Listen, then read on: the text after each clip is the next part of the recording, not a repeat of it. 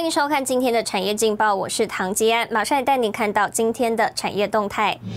台湾财政部表示，五月报税维持一个月，确定不延长。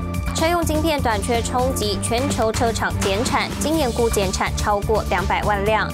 美国避险基金 Archegos 垮台，全球银行损失恐超过一千七百亿台币。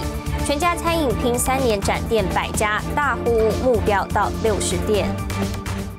来关心台股，美股受避险基金断头卖压照顶影响，四大指数涨跌互见。台股今天以小涨十四点开出，盘中电子族群熄火，大盘一度由红翻黑，但在窄板三雄面板族群领军多头下，拼站稳一万六千五百点。本周适逢清明连假，加上国际疫情、美债值利率等变数人多，大盘高档震荡几率高。而红海今天盘后将召开法说，市场也聚焦 M I H 电动车平台布局的进度、美国、印度、越南扩产投资进度等相关议题，提供给您参考。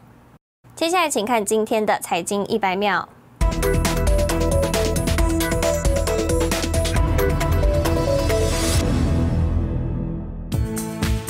是运河内长四号卡船六天，终于通了。目前有四百二十二艘船只等待通行，预期塞船至少还要花三到三天半的时间才能疏通。从即时影像中呈现的通行状况显示，等待进入塞德港的船只让地中海就像绑上了 N 个大气球一般，场面相当惊人。半导体设备龙头应用材料二十九日表示，已放弃以三十五亿美元收购私募股权业者 KKR 旗下日本半导体设备供应商 Kokusai Electric 一案，原因是无法取得中国监管机构核准。路透报道，南韩现代汽车因缺乏晶片，将规划于四月十五日至十三日之间暂停蔚山工厂的生产。该工厂每年约制造三十一万一千辆汽车。台湾第一家独角兽等级新创公司佩星互动科技，今天在东京证交所上市交易，盘中一度飙涨百分之三十七。该公司在首度公开发行股票，以定价区间最高值筹得两百九十八亿日元，约新台币七十七亿元。Google 前台湾董事总经理 A P R 独立董事简立峰表示，台湾新创也有机会被世界看见。他乐观认为，台湾未来两到三年内可能有好几个独角兽。成功的前提是走向国际市场，拿到国际资本。新唐人亚太电视整理报道：普留总统会数人来台第三天，今天早上与中华民国副总统赖清德、外交部长吴钊燮等人同台宣传台博旅游泡泡。普留总统会数人鼓励台湾民众到博流玩，副总统赖清德则是肯定博流勇敢拒绝中共威胁利诱，追求民主自由，是台湾的好朋友。台博旅游泡泡正式启动，博流总统会树人与中华民国副总统赖清德、外交部长吴钊燮等人一同为台博旅游泡泡宣传。四月一号首发团即将启程，博流总统会树人也表示，来到台湾真的很棒，也欢迎台湾民众到博流玩。Traveling to Palau will just be like traveling from Kaohsiung to Taipei.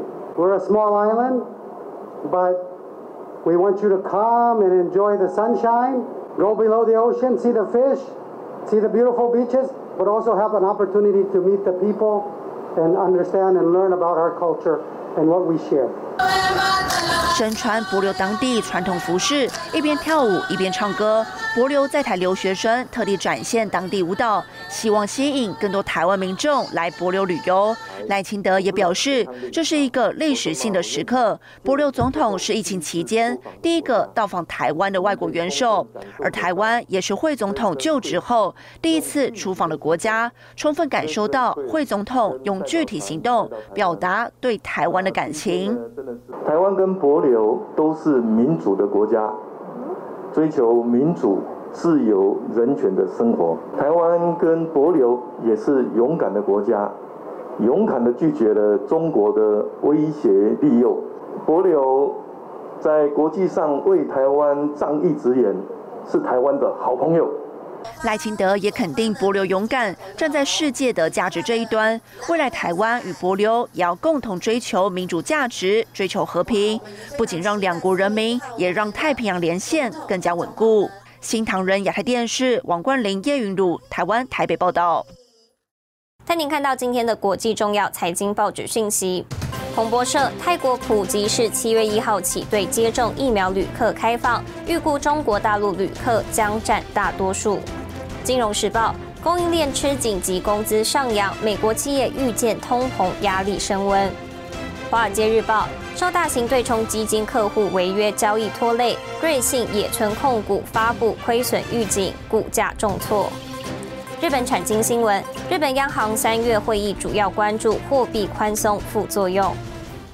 工具机的切削工具运用广泛，包括航太业、汽车业及电子业等。随着自动化、智慧化的发展，环保意识抬头，如何在生产过程中降低使用切削液，达到不产生烟雾及油污排放的问题，已经越来越受到重视。因此，干式切削成为近年工具机专业领域的热门话题。许多工业国家都投入相关研究，台湾也积极开发。现在跟着我们的镜头，带您直击台湾厂商的优势与竞争力，独创的磁浮刀具生产线。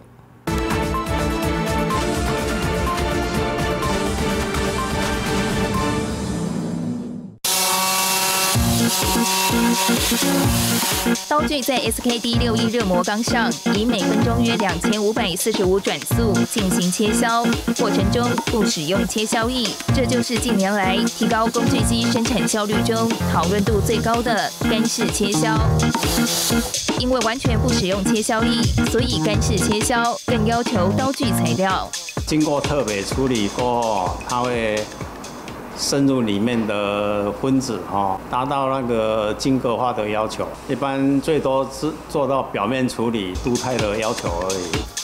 许多工业已开发国家纷纷投入干式切削研究。根据资料，德国企业在大批量产中，已有百分之十到百分之十五的加工采用干切削技术，并取得良好的经济效益。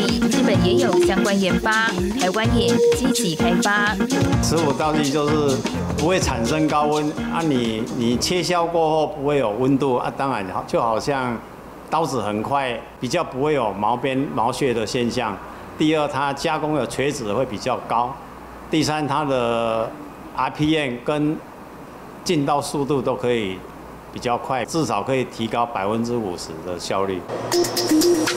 将粗胚钨钢圆棒磨同心到需求尺寸，经由自动化设备研磨成各式刀具及刀型，再透过 3D 扫描进行全检测，没问题才能进行镀钛作业。好钛的刀具必须用干净的水清洗，如果有杂质残留，将影响后制成。接下来进行烘干上炉，依照不同需求镀上不同的钛。磁浮刀具还得再做特殊液态金属处理和特殊加工才算完成。我们的材质啊，可以加工到 HRC 六十五度。一般哦，它加工不了的时候，它有加工有一个绕度。它洗出来有一个斜度，所以可能要做第二次加工、第三次加工这样。那我们刀子完全切削可以一次完成。